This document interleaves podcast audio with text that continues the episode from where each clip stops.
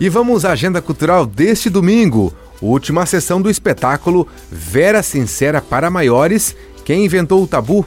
Pela Palhaça Vera e convidados. Começa às sete e meia da noite no Galpão de Teatro da Jote, ingressos a 30 reais. Tem ainda a Feira no Quintal, na Rua Dona Francisca, esquina com a Rua Mondaí, no Saguaçu, das 10 da manhã até às 7 horas da noite.